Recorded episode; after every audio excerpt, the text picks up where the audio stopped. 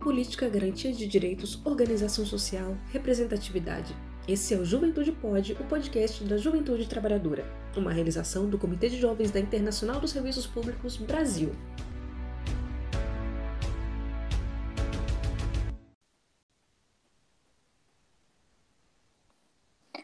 Olá pessoal, tudo bem? Eu sou Geice Maiara e esse é o Juventude Pode, o podcast da Juventude Trabalhadora. E essa semana Estou com a minha companheira Marcela. Tudo bem, Marcela? Tudo bem. Olá, internet. É um prazer estar com vocês mais essa semana. Isso aí. E que semaninha aí, Marcela? Semana complexa. É, o feriado do dia 7 movimentou tiro, o cenário. E bomba. É, tiro, porrada e bomba para tudo que é lado.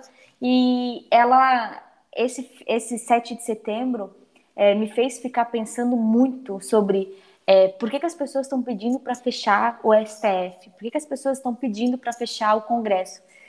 E aí a gente vai abordar sobre isso hoje, né, Marcela? Vamos conversar um pouquinho sobre os três poderes no Brasil. Por que da separação dos três poderes? Importante a gente entender, né, de onde que surgiu essa segmentação, quais são as atribuições de cada esfera, como elas se relacionam entre si e se há realmente um poder superior a outro é, essa é, é, é, um pouco do bate-papo que a gente vai fazer hoje, porque numa visão do que aconteceu, Marcela, e aí já vamos começar a trocar figurinha, é, uhum. essa semana eu fiquei apavorada com as pessoas em pleno século XXI pedindo fechamento de, de poderes que são partes da, da democracia brasileira a título de colocar uma única pessoa, uma única cabeça a mandar no nosso país é realmente muito preocupante, até porque, é, numa maioria, são pessoas que vivenciaram a construção desses três poderes, a construção da, da, da nossa própria Constituição cidadã em si, né? E eu não sei se existiu um apagamento dessa história, né? Existiu, sim, o apagamento com a questão da repressão e da ditadura militar que nós sofremos, né? E isso não foi é, evidenciado de certa forma, porque a gente nunca fez um processo de reparação. Quando estávamos na comissão de verdade para é, reparar mesmo todas as atrocidades que esse período vivenciou, nós tivemos uma dificuldade muito grande com isso, né? Mas eu acho que a juventude, de certa forma, vivenciou já um, um, uma democracia plena, né, Geice? Sim, bem isso. E a gente depois vou, vou, vamos falar um pouquinho aqui sobre como surgiu os três poderes. Depois a gente fala um pouco sobre a situação do Brasil, né? Por que, que o Brasil Sim. hoje tem, né, uma democracia? Então, quem pensou sobre a separação dos três poderes? E aí é legal a gente ter buscar, né, um pouquinho sobre isso e Aristóteles é o grande precursor da ideia da separação dos poderes, né? É importante trazer aqui para sugestão de leitura sobre a, a, sua obra, né, A Política. Ele dividiu o Estado em poder deliberativo, executivo e judiciário. Logo depois dele tiveram outros outros pensadores, inclusive é, o Luke, né, que defendeu é, a responsabilidade de cada poder, né, o legislativo em formular as leis, o executivo em aplicar esta lei e o federativo, que é a figura do presidente da República, em tratar as questões de ordem externas, né? Então, é, outros outros é, nomes também vinham trazendo isso, né? A questão dos três poderes. Então, temos aqui, como eu já falei, Aristóteles, o Luke, Montesquieu também. É importante a gente trazer um pouquinho, que são as pessoas que, os pensadores que mais contribuíram com essa é, concepção do que a gente tem de três poderes. Então, assim, quais são as atribuições de cada poder, né? Fazendo uma pesquisa muito breve, é, o poder executivo ele é responsável por executar as leis, observando o que se tem de norma vigente no Brasil, além de propor planos de ações e administrar os interesses políticos. Isso nós estamos falando que em âmbito federal é a figura do presidente da República, junto com os ministros, que por ele são indicados, no âmbito estadual os governadores e no âmbito municipal os prefeitos, né? Então, o, o presidente, o governador, o, pre, o, prefeito é aquela pessoa responsável por dialogar né, com, com os outros poderes para sancionar, rejeitar as leis, enfim, o que é, o governo tem de pautas para encaminhar. O legislativo que são os nossos deputados, os federais, os senadores, deputados estaduais, os vereadores, eles têm a tarefa de elaborar, aprovar as leis, além de fiscalizar a execução das mesmas. E por fim, o terceiro poder, que é o judiciário, que ele é responsável por interpretar a lei, as leis e julgar os casos de acordo com as regras constitucionais. O judiciário ele é representado pelos juízes, ministros e desembargadores, né? Então, por que, que é importante a gente falar sobre a separação desses três poderes? É importante é, a gente entender que a gente precisa descentralizar para que não haja abusos, para que se tenha um controle dentro de uma sociedade democrática, né? Então é como se a gente, esses três poderes conseguissem frear os excessos de cada um deles para que a gente não tenha problemas e que a gente possa viver numa sociedade democrática, com harmonia entre todos esses poderes, garantindo o exercício da democracia, bem como a garantia da Constituição que a gente tem. E aí, depois dessa breve introdução sobre os três poderes, aí eu quero começar a falar um pouco sobre o Brasil, né, Marcela? Marcela, Sim. por que é que hoje no Brasil, desde 88, se utiliza essa estrutura de três poderes: o judiciário, o executivo e o legislativo. Acho que é importante esse movimento da gente olhar para a nossa história, o que aconteceu atrás, e isso reflete eh, nos dias de hoje, para pensar como está se dando as coisas agora, né? É nós tivemos um período de, de ditadura militar no nosso país, né, é, de 64, depois do golpe, até 88, e, e com muito movimento popular, com muita pressão, né, é, conseguimos é, garantir uma é... Precisa garantir, né, Marcela, é uma sociedade que ela de fato ela é democrática e sem nenhum tipo de autoritarismo, né? Sim, e, e for pensar bem no processo histórico, a Constituição de 88, chamada Constituição Cidadã, ela foi construída com muitas mãos né? Muitos é, foi, foi feito um processo constituinte, foram ouvidas as pessoas, é, foram feitos vários encontros, vários debates para chegar no que tinha se né, em 88, que é essa garantia de que o Estado, a família e a, a sociedade garantissem é, direitos que então não era tido como direitos, né? E, e direitos básicos, né, né, Marcela? Coisas que Sim. durante o período não foram garantidos à população, né? Se a gente for pensar antigamente, né, por exemplo, o acesso da saúde só era permitido pessoas que tinham carteira de trabalho assinada, né? E aí, com a questão de 88, foi criado o SUS, o Sistema Único de Saúde, garantindo o acesso a todos e qualquer pessoa sem discriminação, né? Então, é, veio garantindo possibilidades que as pessoas tenham acesso, uh, falando de questões de políticas públicas. Bem isso, Marcela. E é importante que a gente entenda, assim, em termos, né, a gente está aí, 2021, e o movimento né, do dia 7 me chamou muito a atenção e para um, um, sinal vermelho, assim, né? É, de que tem pessoas que estão defendendo que esses três poderes eles acabem, né? Que tenha uma única pessoa que vai dar a tomada de decisão e aí a gente vai voltar para um momento em que o Estado democrático ele não é garantido, né? Sim. E aí eu quero voltar, acho que é bem importante a gente falar sobre isso, que é, por que chegamos nesse ponto no Brasil? Porque tu não vê outros países da América Latina, por exemplo, defendendo com o volume de expressão que tem no Brasil, o retorno de, de um, de, vamos dizer, uma ditadura ou um autoritarismo, né? Porque quando tu coloca é, uma intervenção militar com Bolsonaro no poder, você está autorizando um autoritarismo daquela pessoa, né? Uhum. Um autoritarismo que ele flerta, ele flerta, ele namora, ele casa com a, com a ditadura. O Brasil foi um dos, um, se não o único país na América Latina que é, não investigou e puniu os culpados da ditadura de 64. Sim. Né? Aquelas pessoas que, por conta do autoritarismo, mataram, uhum.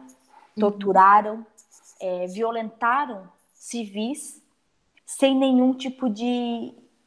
apenas por porque queriam fazer o mal ao outro, porque o outro pensava diferente. E aí eu não quero dizer que eu acho que todo mundo tem que pensar igual. Eu não acho, acho que a gente tem que viver sim no pluralismo, até para a gente estar tá sempre evoluindo, mas a gente não pode retroceder na ideia de ter um autoritarismo. A gente precisa defender a nossa, né, nossa democracia para que a gente possa, sim, ter a, o nosso direito é, a, a falar, a questionar, a discordar, a dialogar. Mas... Eu acho que isso, ah, desculpa, Geise, eu acho que isso é muito da herança escravocata que nós tivemos, né? E aí, assim, a nossa, nossa democracia é muito jovem, né? Sim. Ela tem 30 e, 30 e poucos anos de certa Bem forma, isso. né? E aí, assim, o processo democrático se dá com participação popular também, né? Se eu tenho uma juventude que não é preocupada com, com as questões políticas e com participação, como que eu garanto que essa estrutura esteja fortalecida? Bem, é, bem lembrado isso, né? E ver, e aí uma coisa que me chamou a atenção foi o perfil das pessoas que participaram dessa atividade uhum. que as pautas eram sim pautas antidemocráticas. Isso é um fato. Sim. Não uhum. tem como não como querer passar pano que foi uma movimentação pacífica, democrática, porque não foi. As pautas eram extremamente antidemocráticas, autoritárias, é, que destilavam o ódio em cada cartaz que tu via. Tu, uhum. é, a gente conseguia observar o fundo de ódio por trás daquilo e, e o padrão que se Os tem das pessoas. Em inglês, né? Defendendo a pátria, mas escrito em inglês também, né? Contradições. Sim, eu acredito muito que a gente tem que defender a soberania do Brasil e falar da independência do Brasil, da liberdade do Brasil, aquela coisa toda, é que a gente uhum. tem assim um país soberano. E hoje o, o, governo que nós infelizmente temos do do Bolsonaro, ele cara, ele abriu porteira para vender capital nacional para capital estrangeiro. Então, Sim. assim, tá, eu, quer, eu quero defender uma liberdade do Brasil, mas eu estou vendendo o Brasil para o mercado estrangeiro. Então, eu não tenho mais soberania no Brasil. Eu vou ter que ser lambibota dos Estados Unidos? Não, eu não quero isso. Eu quero que o Brasil seja, seja soberano, sabe? Mas é uma falsa ideia de que né, eu sou patriota até a segunda página, né? Porque paga pau para os Estados Unidos de certa forma, né? Então, assim, que patriotismo que é esse que, né, vou vender tudo as minhas coisas para as outras coisas? Bom, é complicado, eu acho que isso vem muito de um reflexo da nossa história, da, da influenciamos de certa forma. Contar para você que eu moro na cidade de Itu, conhecida como berço da República, e ainda hoje nós encontramos pessoas aqui a favor de uma monarquia. Nossa, então, monarquia? Assim, é. Uau! É. Para você ver, assim. E eu acho que a coisa só começou a dar errado quando foi permitido que uma pessoa, é, no, em pleno congresso, é, exaltasse um torturador. torturador. Isso. E aí, daí para frente a, a, coisa só, né? Eles vendem Como diz um o outro, daqui para frente só para trás. É, sim. Retrocedemos muitas coisas, vendendo discurso de reforma, que a gente tem uma ideia de reforma, né? Que a coisa vai ficar linda, maravilhosa, mas quando na verdade é, né? É para esfolar mais a nossa carne, né? Por exemplo, o que foi essa reforma trabalhista para nós, né? Nós estamos sentindo o impacto até hoje, né? De, de condições precarizadas e, e, essa do teto de gastos, né? Faz com que uh, nós que acessamos as políticas públicas é, também temos uma piora na qualidade, de certa forma, desse atendimento, porque ele não tem um financiamento, né? Sim, e quando tu é, quer validar, né, propostas de alteração de Constituição, tirada de três poderes, tu tá colocando a maior parte da população numa situação mais vulnerável ainda, porque Sim. hoje com as garantias que nós temos em Constituição, direitos fundamentais, direitos humanos fundamentais, como liberdade, direito ao acesso à educação, acesso à saúde, acesso à assistência, é, a gente vai jogar tudo no lixo de novo, sabe? E ficar é, à mercê da, da boa vontade de alguém que vai por vontade própria é, fazer alguma coisa, vai, a gente vai viver nas benesses, nos trocadilhos, nos currais eleitorais. Eu acho que a gente não pode, é, assim, o Brasil hoje eu entendo que está com uma crise institucional, institucional gravíssima, Sim. porque a partir do momento em que existe um acordo nacional com o Supremo, com tudo, eles jogam é. é um, a credibilidade também no lixo e façam, faz com que as pessoas não confiem mais nas instituições. Isso é um fato. Sim. Né? As, as pessoas têm dificuldade em acreditar que as pessoas estão sendo imparciais, que elas estão julgando pelos fatos e não por pelo, pelo meu ideal, pelo meu interesse. Eu estou julgando aquela pessoa como ela deve ser julgada, seja ela qualquer pessoa, quem quer que seja né? Então, existe essa crise e ela está cada vez piorando mais. Então, hoje, quando eles criaram uma cobra uhum. e agora eles querem tentar começar a trabalhar um freio para essa cobra e a cobra está dizendo, não, nós não vamos parar. Sim. Vocês deixaram a gente crescer agora, vocês vão sair, nós vamos defender outra coisa. Aí eu quero entrar num outro ponto, Marcela. Hum. O revés que foi também porque se achou que dia 7 ia ter um golpe de Estado. Sim, uhum. E não aconteceu. O Brasil não. virou chacota mais uma vez. Uhum. Então, um, tu achas que é, o que aconteceu no dia 7 é, foi um tiro no pé? Ou, tipo, algo que saiu muito mal é, planejado e que nem os organizadores pensaram que ia ser um fracasso do jeito que foi dentro das é, dentro do que se esperava, né, é, da, por parte de quem estava promovendo, muito mais pessoas que iam, iam entrar e iam fechar o STF. É, como é que tu vê isso, Marcela? Eu tenho minhas opiniões, mas eu queria ouvir a tua. Olha, eu acho que foi uma medição de força, sabe, para ver até é, quem está do nosso lado mesmo nesse sentido. Até porque a esquerda também colocou muitas pessoas na rua, foi um ato massificado. Eu estava lá em São Paulo nesse dia 7 foi muito lindo. É, e realmente eu acho que é para é, uma balança para ver de que lado as pessoas estão tendendo, né? Até porque saiu várias pesquisas apontando que Lula vence no primeiro turno e tal. Acho que seria mais ou menos um termômetro nesse sentido. E aí, assim, é complicado porque todo momento gera uma sensação de instabilidade nas pessoas, de insegurança, gera caos. É, eu não sei quantos áudios de WhatsApp eu recebi dizendo que os caminhoneiros iam entrar em greve para você ir correndo abastecer seu carro, porque senão você vai ficar sem gasolina, Sim, e gerando caos nas pessoas, sabe? E assim não é para nesses momentos de, de pânico, não é para tranquilizar as pessoas, dizer calma, eu estou guiando esse trem, para onde ele vai dar? Sim. A impressão é que nós vamos bater no muro e fudeu, sabe? Mas eu acho que é, é, penso que seria um termômetro, mais ou menos. Sim, é, eu, eu, eu tava muito preocupada com, com o dia 7.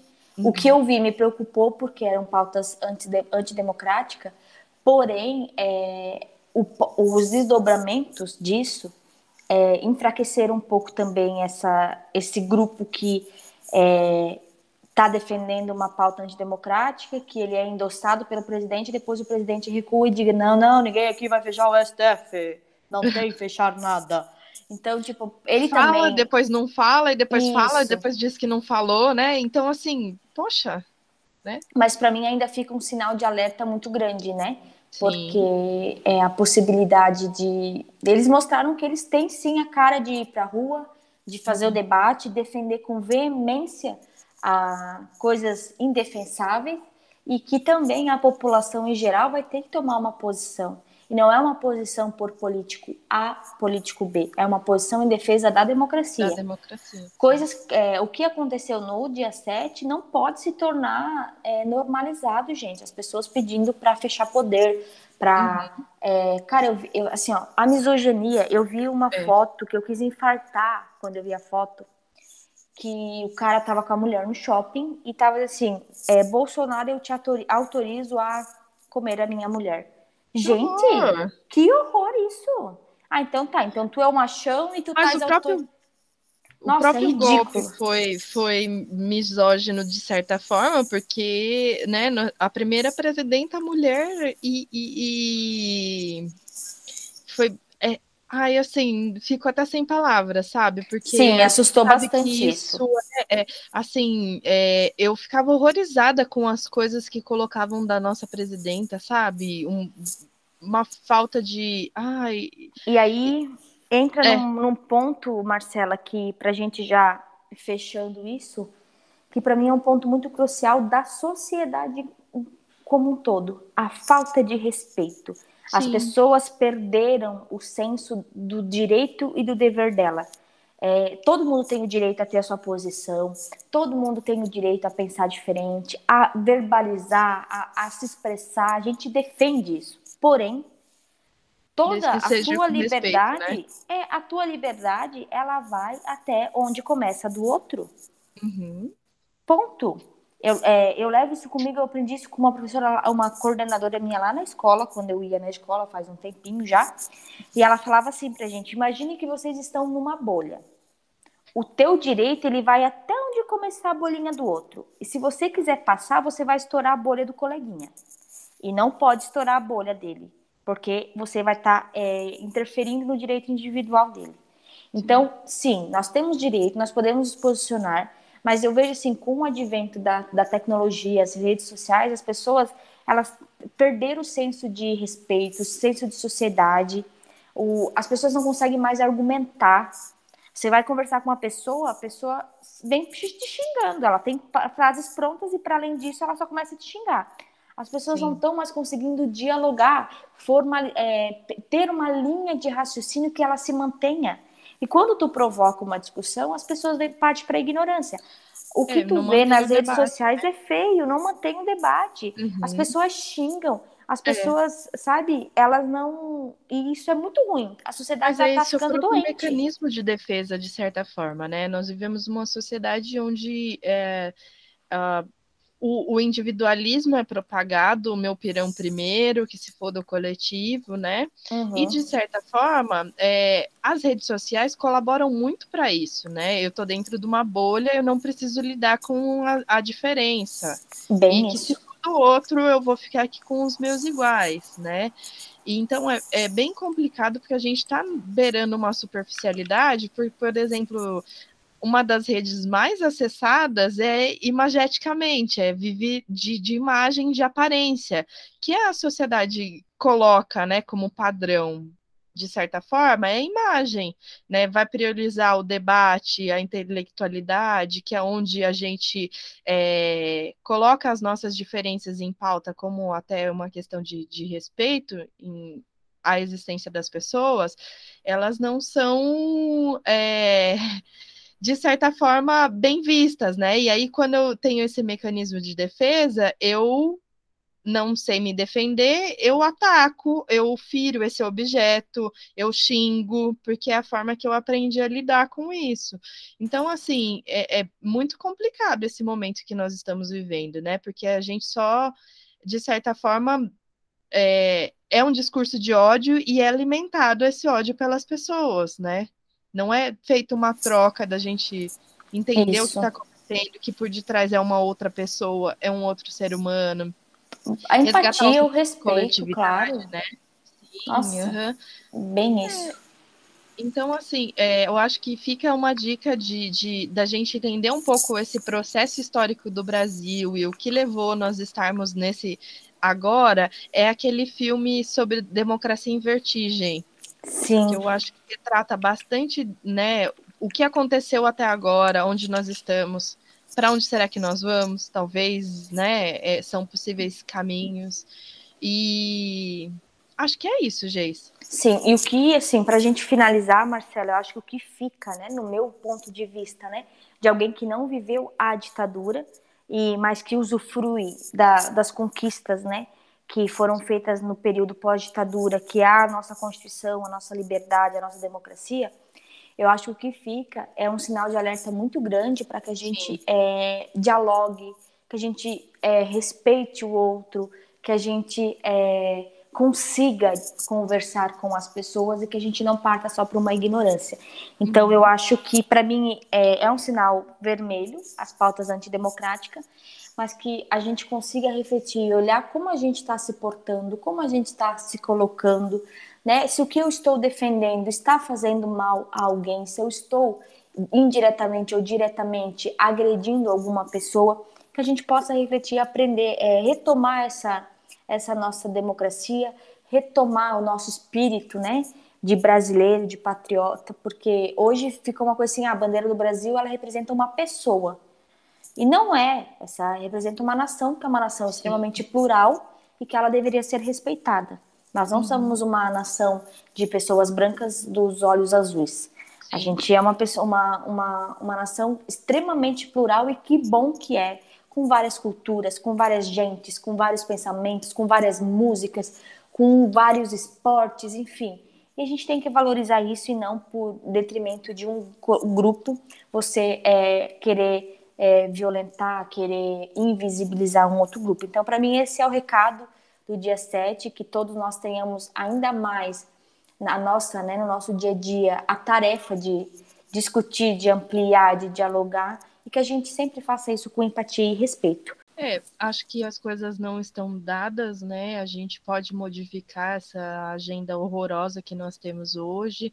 É, a manutenção da democracia se faz através de participação, né? Então é convidar mesmo a juventude a se enganjar é, nessas manifestações do dia 7, é, no qual eu fui lá é, no Anhangabaú, vi muita juventude, muita família, e acho que a gente precisa resgatar esse senso de coletividade mesmo. Então, é isso. Isso mesmo. É, eu acho que esse tema ainda ele vai render algumas discussões para a gente, porque não vai parar por aqui. Né? A gente está falando de é, pautas antidemocráticas que poderiam sim ter culminado num golpe, que poderia sim ter, a gente está podendo estar tá no momento mais complexo hoje, né, no dia 10 que a gente está gravando isso, e que a gente consiga achar um caminho em que a gente consiga ver os problemas reais, né? A gente tem pessoas passando fome, a gente tem pessoas desempregadas, a gente tem pessoas morrendo porque não tem leito de hospital, não conseguiram ainda a, a sua vacina, enfim. É, a gente precisa ver os problemas reais das pessoas que não estão conseguindo comprar um budão de gás, não estão conseguindo comprar comida, não estão conseguindo é, ter o um mínimo para viver e que é, infelizmente, hoje um dos principais problemas da nossa sociedade. Então, que a gente possa deixar essas coisas menores, essas vírgulas, é, e que a gente consiga avançar enquanto sociedade, porque o Brasil ele precisa urgente disso. Mas é isso, Marcela. Obrigada pelo bate-papo de hoje. Eu que agradeço. Acho que é sempre bom a gente conversar sobre esses é, espaços de, de diálogo que leve a gente a refletir sobre como se dão, para onde vão, onde vamos, para onde queremos chegar, né? E dizer que seguimos em resistência. Isso aí, seguimos em luta até que todos e todas sejamos livres. livres. Então é isso, pessoal. Esse foi o nosso podcast de hoje. Nos acompanhe também nas nossas redes sociais e com certeza a gente se encontra na próxima semana. Até a próxima. Tchau. Você nos encontra também nas redes sociais: Instagram Jovens ISP Brasil e Facebook Comitê de Jovens ISP Brasil. Nos encontramos no próximo episódio. Até lá!